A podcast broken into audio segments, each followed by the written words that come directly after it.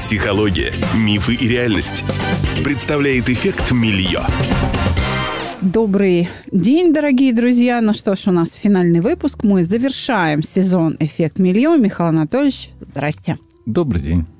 Михаил Анатольевич, даже как-то жалко, что все, у нас вроде разговор закончился, но, может, мы что-нибудь другое придумаем. Как вам у нас понравилось? Ну, все замечательно, но самое главное, чтобы полезно было. Вот это основное. Региональные врачи из поликлиник и больниц вас слушали весь сезон. Наши выпуски размещались в тематических группах. Ну, хорошо. Я говорю, самое главное, чтобы было полезно мне было очень полезно, потому что, ну, во-первых, редакторская подготовка выпусков и потребление какой-то новой информации. Во-вторых, конечно, услышать ваше мнение, потому что я, как специалист-психолог, тоже участник эффекта Милье. И у меня, вы видели, да, мой кабинет, мы там постарались и подобрать э, обстановку, и у нас ароматизировано все все кабинеты, даже здесь студия ароматизирована. И э, музыкальной психотерапии нет, есть мой голос, есть вот я. Тоже звук. Ну, действительно, сила пять органов чувств, вот это воздействие производится. И вообще это одно из направлений медицины будущего. То, о чем как раз вот хотелось бы поговорить в заключении. Давайте поговорим. Медицина будущего – это что? Как будет выглядеть здравоохранение, что ли, я не знаю. Как, как это будет выглядеть? Мои внуки как будут сохранять свое здоровье? Всегда... Мечтаем. Обещали мечтать. Мечтаем. Запись на консультацию. Александра Капецкая. 8 968 990 0880. Доктор Михаил Еремушкин. Плюс 7 495 926 11 96. Мне уже стало неким стандартом так называемая доказательная медицина. Везде, ну не знаю, уже чуть ли не из утюга там не слышно о доказательной медицине, что обязательно она должна быть, она должна быть стандартом любых медицинских исследований. Ее ругают. Говорят, что доказательная вовсе не доказательная, и вообще отвергают очень многие. Вот смотрите, если до 1990 года были такие понятия, как стандарт терапии, золотой стандарт лечения, то именно э, благодаря канадским ученым в 90-м году появилось вот это понятие доказательной медицины. Любое заключение, любой метод должен пройти некие исследования и быть доказанным. То есть, что же это такое? А, Россия достаточно активно начала включаться в эту систему где-то в середине ну, 2000-х годов, даже с начала 2000-х годов постепенно это как бы развивалось. Но дошло э, даже иногда до таких курьезных вообще ситуаций, когда методы, которые давно себя и хорошо зарекомендовали, допустим, магнитотерапия, даже массаж, угу. вдруг начали некие эксперты заявлять, а нет публикаций за последние пять лет о эффективности этих методов, и значит, они неэффективны. Ну, то есть 50 лет там или чуть не 100 были эффективны, а вдруг они стали почему-то неэффективны. По формальному признаку, По да? формальному признаку. Нет публикации, значит, немет не работает. Научная общественность, мировая общественность достаточно серьезно отнеслась к этой проблеме, и настоящий бум исследований начался с 2015 года по методам такого консервативного лечения. И вдруг оказалось, что массаж действительно имеет достаточно хорошую, серьезную научную базу, доказательную базу. Мало того, такое направление, как бальнеотерапия, или то, что в иностранной литературе часто называется как спа-терапия, тоже имеет свою доказательную базу. И вот именно с 2015 года прям настоящий вал вот таких научных исследований по эффективности методов реабилитации и санаторно-курортного лечения как раз появился. Но, как вы точно рассказали, возникли и некие сомнения. А насколько можно доверять этим исследованиям? необходима не одна какая-то публикация, а действительно несколько публикаций. Мало того, они должны быть, ну, тоже по определенным принципам оформлены и проведены исследования. И получается так часто, что о каком-то методе, допустим, авторы пишут, да, он эффективен, да, очень хорошо, но, например, не описывают вообще сам метод. Угу. То есть, ну, тот же самый массаж. Ну, тоже бывает абсолютно разное. И когда в исследовании пишется, мы проводили массаж. Какой массаж? Вот то, о чем мы э, да, говорим. как проводили. Как проводили. Далее, да. Вот на протяжении всех вот как раз наших встреч а, мы говорили о дозировании воздействия. Ну, когда это не описано. То есть, соответственно, и это исследование повторить просто невозможно. Поэтому ну, все серьезнее и серьезнее начали относиться к правильности заполнения описания используемого метода. Угу. А, ну, то есть, ну, доказательная медицина, она сейчас развивается достаточно серьезно. Ну, она, получается, молодая, 15-й год. А что такое? Он шестой год всего идет. Ну, если с 90-го года вот так считать, потому что вот пока накапливались эти исследования, ну, тоже, в принципе, не так много. Там, ну, да, сама история медицины сколько тысяч лет-то насчитывает? Ну, это всего лишь такое? 30 лет. Да. Но, опять-таки, в последние как раз годы пришли к решению о том, что доказательная медицина – это все-таки медицина статистики. То есть взяли какую-то группу пациентов, 80%, ну, допустим, положительный эффект, а 20% ну, отрицательный. Или без эффекта. Или без эффекта. Можно использовать? Ну да, конечно, можно. Но у нас есть всегда конкретный пациент. А, тем более при конкретном заболевании. А вот этому пациенту точно этот метод подойдет? Поэтому вот последние 5-7 лет появилось такое понятие, как точная медицина. Вот точная медицина – это когда тот метод, который вот при этом заболевании обязательно должен быть использован. Вот он всегда, ну, или в большинстве случаев даже пускай, но показывает свою эффективность. Вот именно сейчас, в 2021 году, Министерство здравоохранения Российской Федерации как раз и дало задание всем профессиональным а, медицинским ассоциациям и Национальным медицинским исследовательским центрам переработать абсолютно все клинические рекомендации. Клинические рекомендации – это вот э, то, как нужно лечить вот данное конкретное заболевание. Ничего себе задачка, задача, ничего себе масштаб. Задача очень такая серьезная, и ну, сейчас все вот научные учреждения и вот, как я сказал, профессиональные общественные организации этим занимаются, пересматривают эти методы. Мало того, одной из глав в этих клинических рекомендациях должна быть в обязательном порядке глава медицинской реабилитации и санаторно-курортное лечение. То есть сейчас клинические рекомендации, которые были выпущены раньше и не описывающие вот эти методы, ну, уже, можно сказать, не действуют. По клиническим рекомендациям реабилитационные центры работают с 1 января 2021 года, угу. а санаторно-курортные учреждения начнут работать с 1 января 2022 года.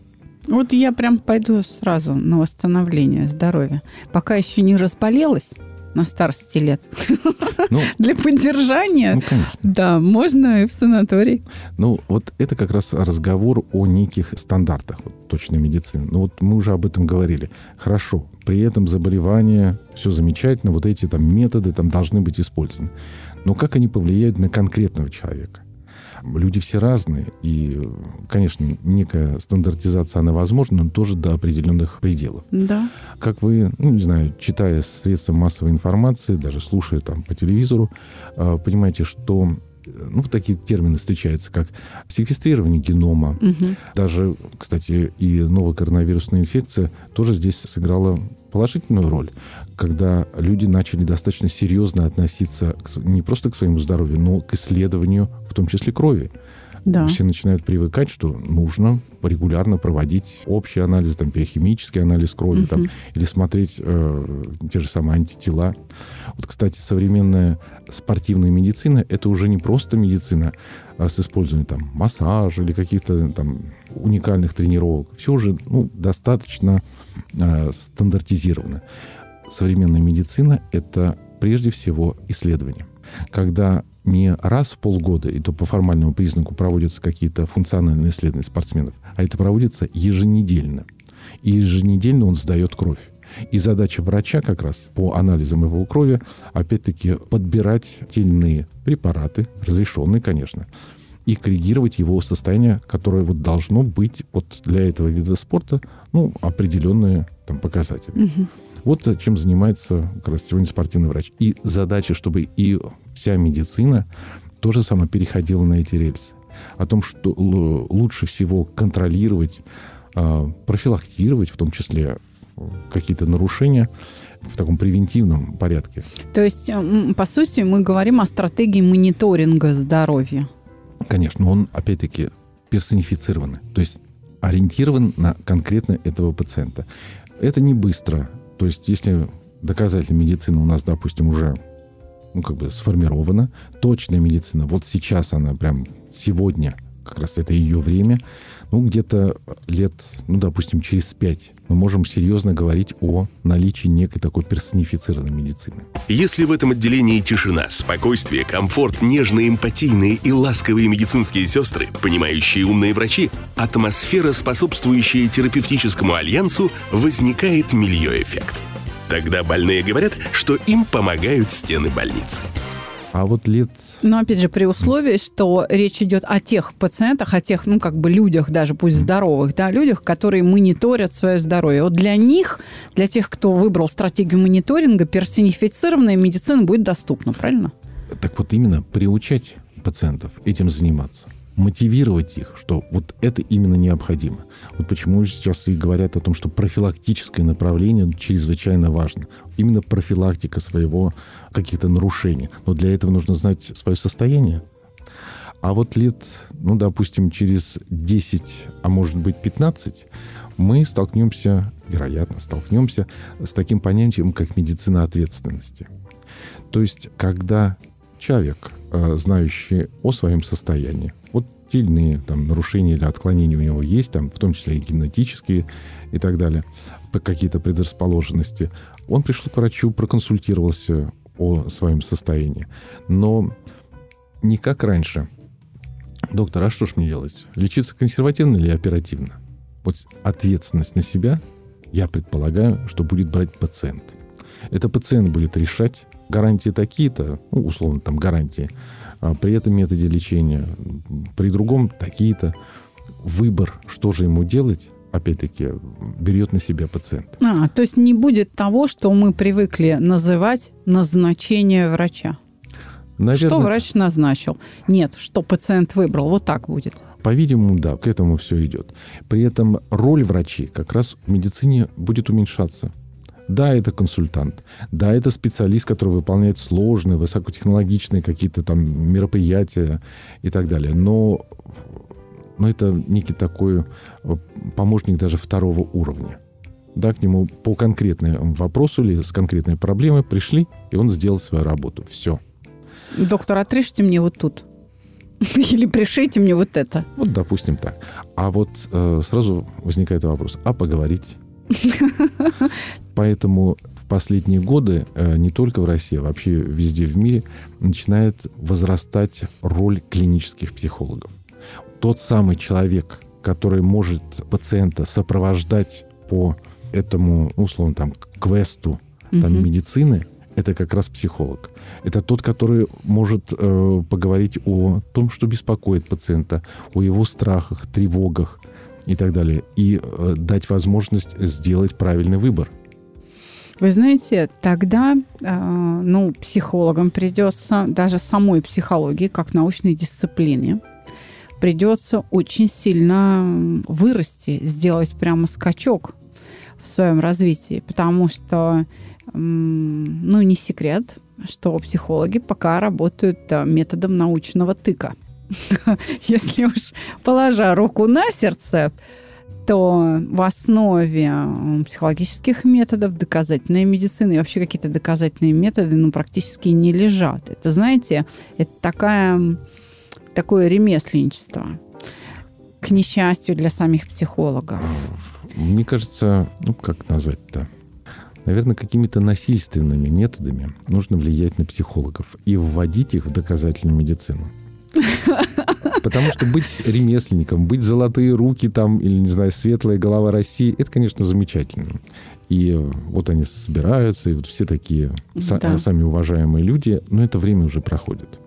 И поэтому вопросы доказательности того или иного метода, возможности объективизации даже воздействия тоже ну, сейчас будут увеличиваться. Как, наверное, какими-то более сложными путями, чем в обычной медицине. Междисциплинарные тогда исследования будут. Понятно. Поэтому и в реабилитации, вот благодаря последнему приказу, который в прошлом году вышел по медицинской реабилитации, 888Н, э, введена мультидисциплинарная команда, где нет, э, ну, скажем так, лечащего врача как такового. То есть, ну, так, лечащий врач, вот он за все отвечает. Нет. Отвечает мультидисциплинарная команда, где значимость, допустим, врача физической реабилитационной медицины, новая специальность, которую ввели, и, допустим, клинического психолога, логопеда, ну, как вот другого там консультанта, медицинской сестры абсолютно равнозначны.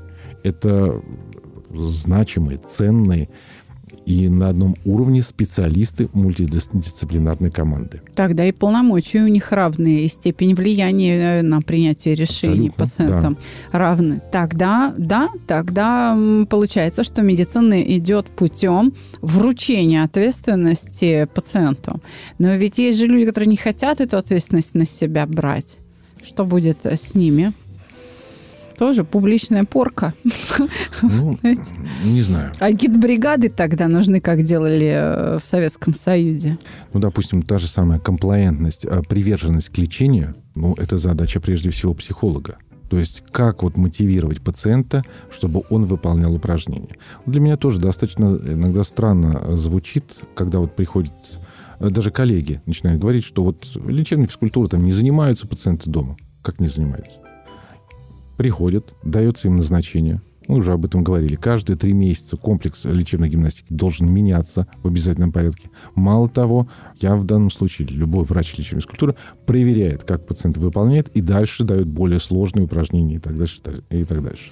Здесь, кстати, цифровые продукты очень помогут. Если, допустим, в каждом лечебном учреждении на сайте будет какой-то модуль вот этих домашних заданий, к которому пациент подключился и под контролем видеоуроков, да, или игры какой-то, выполняет дома вот этот комплекс э, как лечебной гимнастики, получая за это, знаете, как у него дашборд в личном кабинете, то есть прогресс пользователя, прогресс героя, и он получает там медальки, новые, вот как в игре, э, в компьютерной, новые способности, новые доспехи, новые средства транспорта. А, абсолютно правильно. Вот как раз еще один из таких аспектов, одна из граней медицины будущего, это игровая медицина. То есть, ну, уже надоело, не знаю, э, видеть по локоть в крови там какого-то хирурга, угу. э, идти к стоматологу как на эшафот. Э, угу. Пациенты не хотят этого делать. Они не хотят, чтобы им было больно. И мало того, они хотят, чтобы им было интересно. В том числе и они были э, равноправными участниками вот этого комплекса реабилитационных мероприятий. Игровая медицина – то есть об этом уже говорят в медике, да? Уже начинают, конечно. То есть для того, чтобы э, человек, не знаю, вел здоровый образ жизни условно, уже некие команды, там, компании начинают не знаю, там, давать какие-то бонусы своим сотрудникам. Магазины, там, питание или еще что-то, вот если пациент э, или клиент прошел, ну, допустим, необходимое количество шагов, там, 10, там, 15 тысяч и так далее. Скидка 5%. Скидка 5%, конечно. Вот, да. вот она, игровая медицина. И пациент начинает, и мы потихоньку уже, ну, действительно, и сами как бы входим в этот процесс. Пока просто в магазинах за какие-то там действия, это нужно перенимать в систему здравоохранения, вот этот опыт? Ну уж э, кто-кто, а Российская Федерация может себе позволить. У нас достаточное количество квалифицированных программистов, чтобы создать вот такую э, виртуальную лечебную среду с, со своим каким-то цифровым эффектом миллион, где пациенты могут вовлекаться. То есть ЗОЖ может перейти в другую форму, вот так я бы сказала, в осознанную, в ответственную форму, где ты не у разных блогеров. Вот здесь ты у одного блогера берешь там дыхательную гимнастику, вот здесь вот, причем у медицинских блогеров, да, то есть у врачей профессиональных. Вот здесь ты у этого ищешь, причем фиг его найдешь еще, да, э, там диета, питание, здесь там еще что-то, здесь массаж. А так ты знаешь, что в реабилитационном центре Юдина на сайте в соответствии с твоей цифровой электронной медицинской картой у тебя выпадают предложения, э, которые ты можешь, там, я не знаю, за тысячу рублей подписки в месяц заниматься вот этой профилактикой, и врач, у которого ты когда-то лечился, проходил реабилитацию в вашем, например, реабилитационном центре, он может видеть твой прогресс пользователя. Ну, в принципе, так оно и есть. Но в свое время, еще в 2012 году, впервые в Великобритании как раз начали вводить такую систему. Да, пациента, допустим, в какой-то клинике прооперировали, а, к нему, а, с ним работал там специалист по физиотерапии, там инструктор лечебной физкультуры. Пациент выписывается из клиники и спрашивает у врача, а вот со мной сейчас работали, а дальше что мне делать? Пациент говорит, вам не нужно э, сейчас ложиться в какой-то реабилитационный центр, у вас достаточно хорошее состояние, но, тем не менее, выполнять э, упражнения лечебной гимнастики необходимо. А для этого, пожалуйста, когда вы выпишетесь, заходите на наш сайт, вот ваш, не знаю, там пароль, логин там и так далее, и в такой-то опции есть упражнение э, лечебной гимнастики. Ваш комплекс там номер 15. Вот выполняйте вот эти упражнения вот так, как э, там говорит инструктор. А если пациент говорит, а вот я вот, не знаю, не хочу смотреть там этот угу. видеоролик, пожалуйста, если не хотите, то что хотите? Я хочу, чтобы со мной работал человек человек, ну, это сервисные услуги. Пожалуйста, вот в другую э, реабилитационная клиника, платная, с которой, пожалуйста, с вами будет работать специальный человек. Вы слушаете «Эффект Милья». Но, опять же, подобного рода истории можно оцифровать и найти какое-то там соответствие, и мониторинг тогда встанет на другой уровень. И я за такого рода мониторинг, я за эту профилактику, потому что ЗОЖ это и есть, по сути, профилактика. Это поддержание себя в определенном состоянии.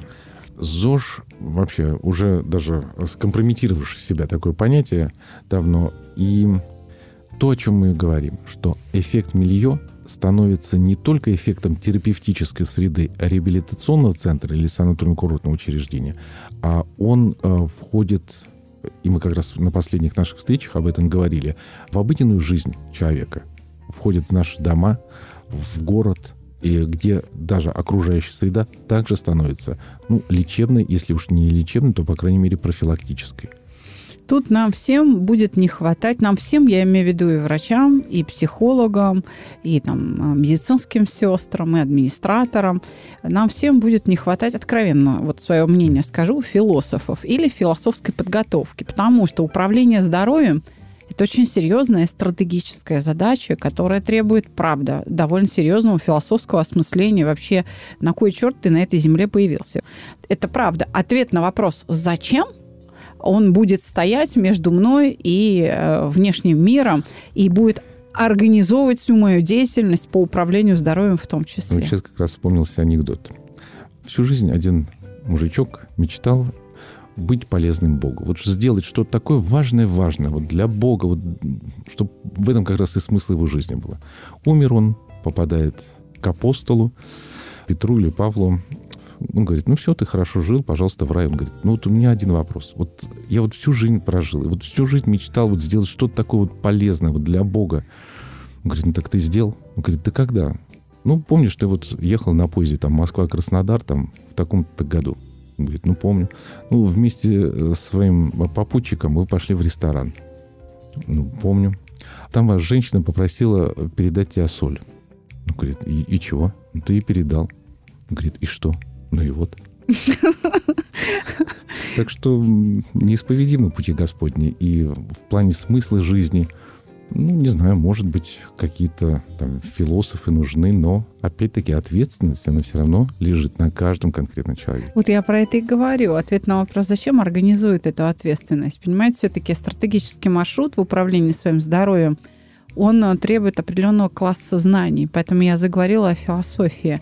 Ведь по большому счету медицина из философии-то и вышла. Смотрите, сколько там, 10 или сколько тысяч лет понадобилось нам, чтобы сделать круг и вернуться опять к философии, но на другом уровне. Не помню, как точно звучит э, цитата. Именно что ищется в медицине, то есть и философия. Гиппократ. Это как раз фраза, которая была сказана ну, 2000 с половиной лет назад. Ну, видите, нам деваться некуда. Мы все равно к этому вернемся. Врач-философ равен Богу, ибо то, что ищется философия, э, то есть и в медицине. Вот как-то вот так. Вот так. Вот, запомнили. А, между прочим, светил российской медицины профессор э, Михаил Анатольевич Еремушкин, доктор медицинских наук, президент Российская Федерация массажа, руководитель, главный врач реабилитационного центра Юдина. Просто так слова на ветер не бросает. Надо слушать умного человека. Мне очень приятно с вами было работать целый сезон. Спасибо вам огромное. Я не прощаюсь. Мы не прощаемся с вами. Надеюсь, что мы еще что-нибудь придумаем, мы еще какую-нибудь рубрику с вами запилим чуть-чуть, наверное, попозже. И я буду очень рада, если ну, мое участие чем-то помогло, там, в том числе пациентам Юдина. Может быть, кто-то из них там слушает наши выпуски, и я, я буду чувствовать, что я как бы не зря в этом мире что-то делаю. Мне сложно бывает работать с, прям с очень больными людьми, потому что все-таки чаще всего они встречаются с врачами, потому что очень часто посещают больницу, ну, оказываются в больницах, и очень редко приходят к психологу ввиду того, что ну, мы просто не пересекаемся. Но если вдруг такой человек, прям тяжело больной, обращается, то мне, правда, не хватает знаний, иногда не хватает терпения, я действительно теряюсь. Ну, я честно об этом говорю для того, чтобы человеку помочь. Несмотря на то, что у меня есть опыт работы в клинических условиях, несмотря на это, все равно этот опыт недостаточный. И э, мне всегда очень приятно, когда рядом со мной стоит врач, который может подсказать и ну, как-то направить меня как психолога ведь психологи сейчас в большинстве своем не работают в клиниках. Это в основном самозанятые, и а в ковидной ситуации вообще там 90 с лишним процентов рынка нашей отрасли работает вообще онлайн, то есть они даже живого человека не видят, там в скайпе как-то проводят консультации. И поэтому в том числе мы развиваемся с сильным отставанием от нужд медицины, понимаете? И я очень рада, что у меня есть э, такая возможность с вами пообщаться, чему-то поучиться, тем самым, ну, вообще свою квалификацию в том числе поднять. Мне очень приятно, что врачи стали общаться ну, не просто там с психологами в отрасли, а именно с представителями школы саногенного мышления и непосредственно со мной. Потому что технология итерационного угошения, которую мы создали, она позволяет решать очень многие задачи, понимаю, что вы сейчас мне можете, ну, грубо говоря, не поверить, да, но у меня вот буквально свежая история из практики. Девушка молодая, ну, как молодая женщина, да, мама двоих детей, ей там 31 год. Пять лет назад она попала в аварию. А, муж был за рулем, и, в общем-то, машина перевернулась, э, была травма головы. Все обошлось, но с тех пор человек позе Ромберга, не, ну, то есть как только закрывает глаза, это когда ножки вместе, ручки перед собой, да, закрывает глаза, и он падает. То есть он теряет вертикальное положение тела, не могла попасть пальцем в нос, да, дотянуться, то есть мимо промазывала. Вот вы мне, может быть, сейчас поясните, э, что это за тест поза Ромберга, о чем он говорит. Итак, вот есть проблема. Человек наблюдается после автокатастрофы у врача, я так понимаю, невропатолога. И этот тест не может пройти. Мы с ней поработали, извлекая из памяти именно этот эпизод с аварией. Провели итерационное угошение переживаний, связанных с э, аварией. Первое – это, конечно, страх, страх э, смерти. И второе – это обида на мужа за его вот такую вот агрессивную, неаккуратную, бездарную манеру езды. И после процедуры итерационного угошения так сложилось, что то есть это было не специально сделано, буквально через несколько дней она идет на плановый осмотр к невропатологу. Она закрывает глаза в позе Ромберга, и она стоит. И она просто попала пальцем в нос, то есть, как положено, все тесты она выполнила. Серьезные какие-то изменения в ее функциональном состоянии произошли. И я буду счастлива, если мы сможем внедрить широко да, в практику э, лечебных учреждений наш метод, чтобы мы могли обучить клинических, например, психологов этой технологии и отдать это государству. Александр, ну, прежде всего, хочу поблагодарить вас, потому что, ну, действительно, без вас вот эти встречи бы однозначно не состоялись. Вы э, были не просто украшением вот этой программы «Эффект Мильё», а непосредственно основным стержнем, который и в наших разговорах и создавал все грани эффекта милье, эффекта терапевтической среды. До настоящего времени ну, вот таких публикаций, да, как и научных, э, в том числе даже и популярных, особо, тем более в отечественной литературе нет.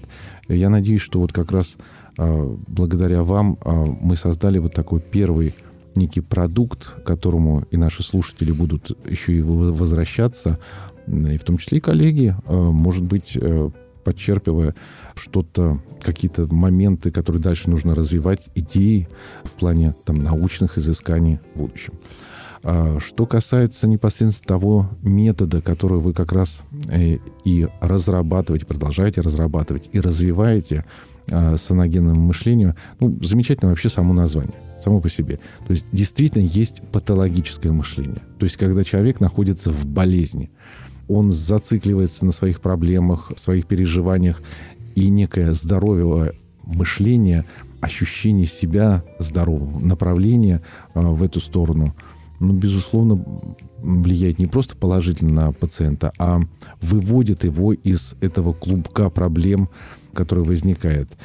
Иногда иногда разорвать э, даже патологическую цепь, убрав, допустим, боль, убрав, может быть, даже какой-то э, нашей пациентки какие-то внутренние переживания, которые уж подсознательно, не подсознательно, но как-то э, ее волновали, и она замыкалась на своей проблеме.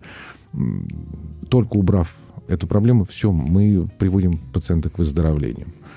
Но для этого необходимо не только допустим, какие-то лечебные там методы, не только там звук, свет, вкус и так далее, но и работа с психологом, разговор а, с человеком, который может подсказать, а уж тем более, если что-то сделать, каким-то своим действием, помочь пациенту избавиться от его внутренних душевных переживаний.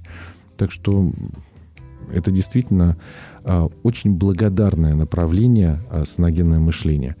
А вся клиническая психология э, сегодня, она не просто объединяется вот с медициной, она становится ее полноценной частью. И дальше, на мой взгляд, вот именно клиническая психология будет развиваться исключительно в русле такой медицины. Запись на консультацию. Александра Капецкая. 8 968 990 0880. Доктор Михаил Еремушкин. Плюс 7 495 926 11 96.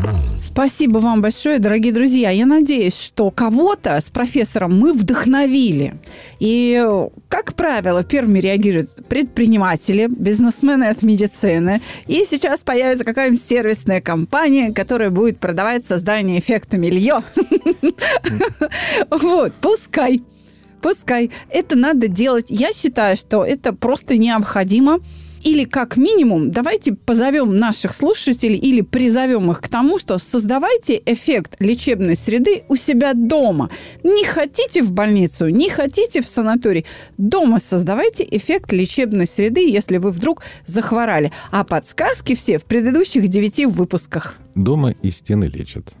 Всего вам доброго, дорогие друзья. Мы закончили этот сезон. И напоминаю, что с вами был э, мой соведущий, профессор, доктор медицинских наук Михаил Анатольевич Еремушкин. До свидания. До свидания.